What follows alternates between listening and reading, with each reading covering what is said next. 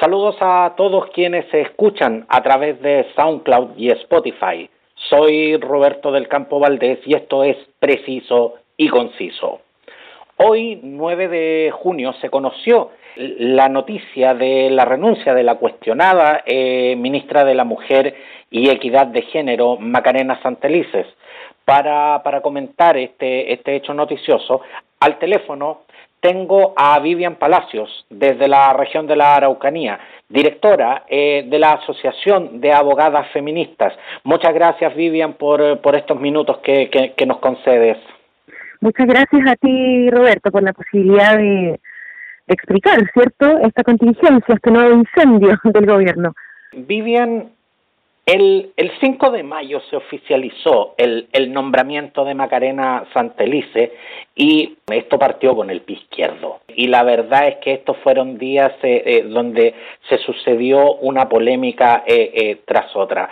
La, la, pregunta aquí no es si ustedes se, se esperaban la renuncia, sino que realmente se la esperaban tan pronto. Lógicamente nosotros esperábamos, sabíamos en realidad que eh, era, era un ministerio que no iba a tener larga duración. Tal como se dijo desde distintas organizaciones feministas, con la campaña No Tenemos Ministra, eh, nosotros vaticinábamos que existía una incapacidad, digamos, de poder transversalizar lo que eran las demandas de género acá en Chile. Ahora, que fuera tan pronto, yo creo que solamente viene a confirmar eh, la teoría nuestra desde las organizaciones feministas. Efectivamente, estábamos hablando de una persona que no tenía los requerimientos ni técnicos ni políticos necesarios para el cargo. Y es lamentable que vemos que la situación va a repetirse. Vivian, ¿cuál es la sensación con la, con la que se quedan eh, las eh, asociaciones feministas? ¿Es una sensación de triunfo o es una sensación nuevamente eh, de abandono frente, frente a una temática que es tan importante para ustedes? En ningún caso es una sensación de triunfo. Aquí no, no hay que confundir el norte.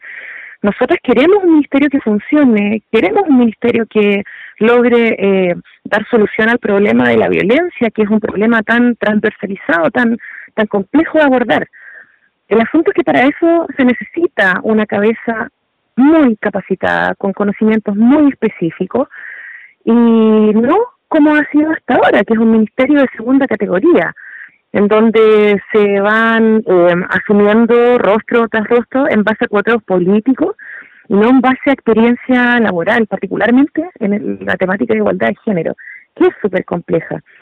Yo creo que por otro lado la sensación es en realidad de, eh, amargura, de confirmar en el fondo que, a ver, eh, gestión, digamos, de, de un mes de esta ministra lo único que hace es perpetuar una lógica de negacionismo, de precarización, eh, de violencia institucional que viene sucediendo desde el ministerio y, desde, ese, desde ese gobierno en general. Yo creo que es eso, eh, una sensación que es, es una mezcla entre abandono y rabia. Vivian, pero sientes eh, que en, en estos eh, 30 días eh, eh, que estuvo Macarena Santelices en la cartera de, de, Mujer y Equidad de Género, ¿incomodó más al, al mundo del feminismo en general o, terminó incomodando al mismo Palacio de la Moneda en este caso? Bueno, yo desconozco las impresiones en el oficialismo, pero yo me imagino que incomodó a todo el mundo. O sea, estamos hablando de una ministra que en un mes de ejercicio del cargo eh, nos deja como legado que va a, a tomarse fotografía a las residencias Cernamex donde se supone que las mujeres están protegidas y cuyas direcciones son secretas. Por otro lado, nos deja delegado también dos campañas, o sea, esta campaña fallida ¿cierto? Eh, donde, se ponía la atención sobre, sobre un abuelo agresor y no sobre la víctima, que es lo que venimos repitiendo hace rato en realidad, de cuál es el centro de las campañas comunicacionales no sexistas y con enfoque de género. Y ya yo diría que la guinda de la torta fue lo que sucedió ayer, o sea, tenemos una ministra que es un mes de gestión, corona todo este discurso negacionista contratando como asesor de género al, al ex editor del diario La Cuarta. O sea, que es una persona que en realidad está ligada como a, estas portadas típicas de capacitación de discurso no sexista, en donde se señala que se hizo anticucho con la polola o que también está ligado a, al, al, al piscinazo de Viña del Mar. O sea, estamos hablando de una desconexión, no solamente con el movimiento feminista, sino con el con la asesoría técnica que debiera entregar el ministerio a los otros ministerios, a los servicios y al país, al fin y al cabo. Esa es la gravedad del asunto. De, o sea, de otra forma, estamos, a, por decirlo, digamos, en un lenguaje más, más, más, más aterrizado, es como si tuviéramos algún problema de electricidad en la casa, ¿cierto? Y me contratan a mí, no tengo idea de circuito eléctrico eh, para hacer ese trabajo. O sea, eso es lo que está pasando en el ministerio en este momento a la, a la, a la persona que nos estamos que nos estamos refiriendo es el periodista Jorge Ruz. Eh, y, y, yo te hacía y yo te hacía esta pregunta Vivian porque yo sé que el, nombramiento de Jorge Ruz eh, causó de verdad eh, un, un verdadero terremoto a nivel de, de, Palacio porque es una es un nombramiento que a todas luces resulta incomprensible. Pero más allá de lo que de lo que fue la, la, la, la fallida gestión de, de Macarena Santelices ¿Qué, está pasando eh, eh, en este instante que al parecer el, el tema del feminismo aún no conecta más allá de lo que es el gobierno de turno, sino que además eh, todavía recibe cuestionamientos de la propia sociedad chilena? Eso yo creo que se debe a dos cosas. Lo primero, eh, tenemos que considerar que estamos sobre la base de una sociedad con una educación que es precaria que fue precarizada desde la dictadura en adelante y eso no es, casualidad, no es casualidad. Justamente la intencionalidad que vemos desde los discursos feministas con que la población esté perdida en los discursos políticos y un poco con educación precaria es esta, que no tuviéramos las herramientas necesarias para cuestionar discursos hegemónicos. Eso en términos generales. Pero en lo particular, eh, a mí me llama mucho la atención que existan todavía estos discursos negacionistas de las demandas feministas o de género, como si no existiera un marco jurídico que lo regulara. Esto tiene un marco jurídico internacional, tiene un marco jurídico nacional, o sea, no son demandas del activismo, sino que es una normativa clara y específica que está referida a la no discriminación y a la igualdad de género particularmente la no discriminación en razón del sexo y en razón del género. Entonces yo veo que hay una desinformación que es abismante y no tampoco que exista una voluntad de, de suplirla con algún tipo de, de, de capacitación en los organismos específicos porque porque yo te hacía eh, eh, esta pregunta Vivian porque cuando cuando yo vi el el, video eh, eh, nacional del del Cernamec contra la contra la violencia de género yo quedé con la sensación de que de que con respecto al tema del, de, de la violencia contra las mujeres definitivamente no estábamos entendiendo nada. Absolutamente. Yo en lo personal creo que desde el ministerio se ha perdido completamente la perspectiva de lo que implica el Ministerio de la Mujer y Equidad de Género era un Estado de Derecho democrático, como es Chile. Eh, se politizó de tal manera que se utiliza el Ministerio de la Mujer y Equidad de Género para instaurar, de una u otra forma, discursos antifeministas. Y es lo único, es, la única hipótesis que me explica este nivel de desinformación. Porque, francamente, yo no creo que nadie en el ministerio sepa que hay un marco jurídico internacional respecto a la no discriminación eh, hacia las mujeres, por ejemplo. Yo quiero pensar que eso sí lo saben. El asunto es que prefieren perpetuar algunos discursos que corresponden a ciertos sectores políticos, ¿no? Discursos que son negacionistas, discursos que perpetúan violencia institucional, discursos que son antiderechos en definitiva, y que nos conecta, por supuesto, a las personas que han puesto la cabeza de este ministerio, no solamente Macarena. Eh, pensemos que pasó lo mismo con Isabel Pla y ahora con eh, Mónica Salaquet. Yo no veo que exista un cambio en este patrón. Es un ministerio tremendamente politizado desde la derecha dura chilena. Y eso, por supuesto, que es un problema y un atentado a la democracia, si se quiere a solo minutos, porque ni siquiera podemos hablar de horas, a solo minutos de que Macarena Santelices presentara su renuncia y a través de redes sociales, que fue algo que, definitivamente me llamó mucho la atención. Creo que no es la forma de presentar una renuncia, pero sobre la misma eh, nombran a, a Mónica Salaquet, que en definitiva coincide mucho con el perfil tan cuestionado que tenía Macarena Santelice, eh, con un perfil tremendamente conservador, antiaborto. Si, si, la idea, si la idea era generar eh, eh, mayor empatía con el mundo feminista, creo que este no es el camino, definitivamente. Sí, em, bueno, en la misma línea de lo que tú dices, Roberto, cambiar en realidad a, a, Macarena por Mónica, que ambas son militantes UDI, ambas cumplen un perfil eh, profeto, antiderechos.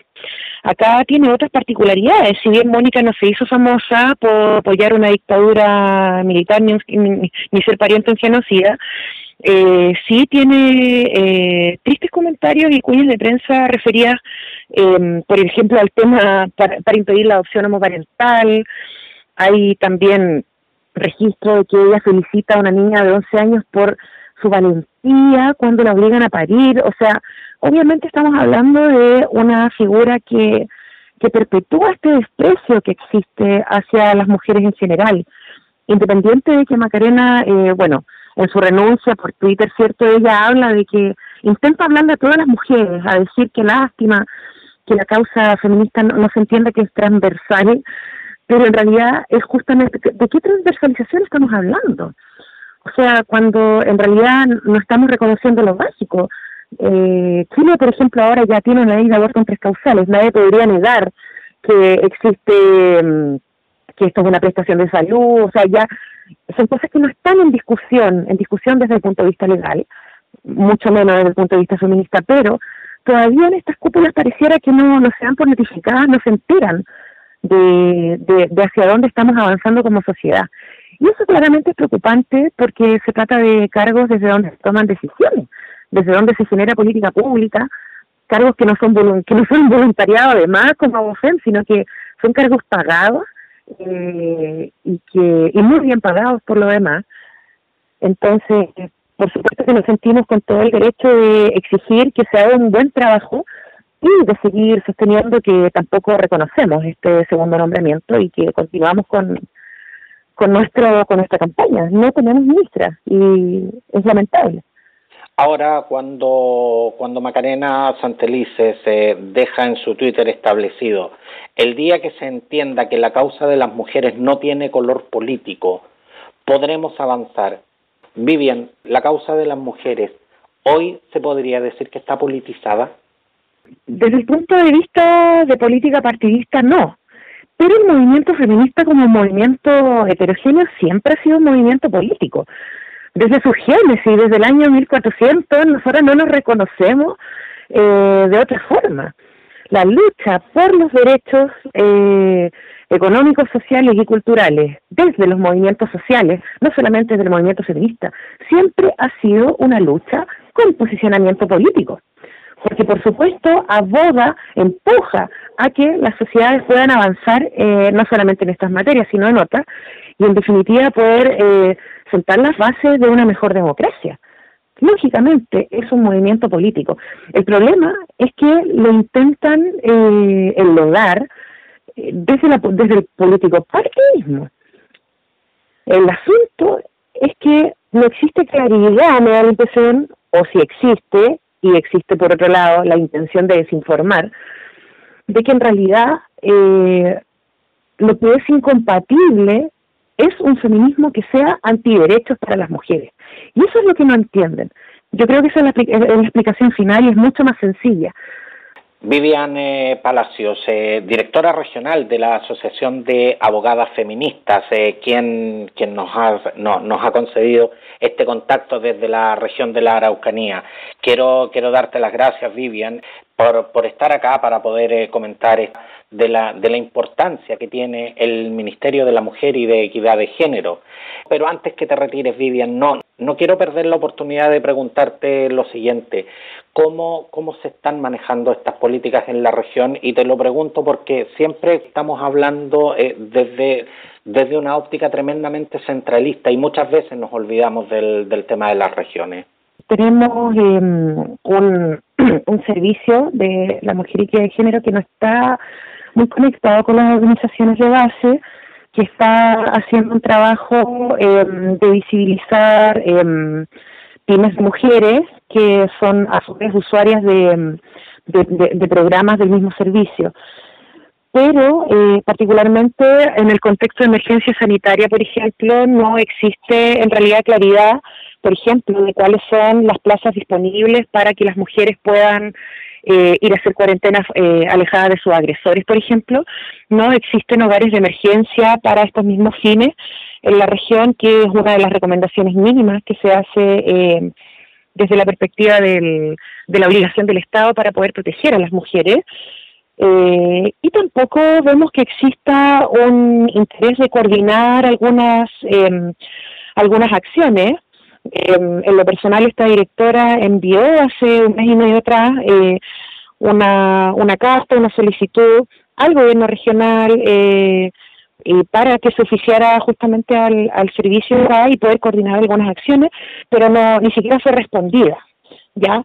Así es que em, aprovecho de, de, contar esta situación porque a veces se nos acusa a las feministas de que no queremos trabajar con la institucionalidad, en este caso sí, sí existió la intención, pero no existió respuesta.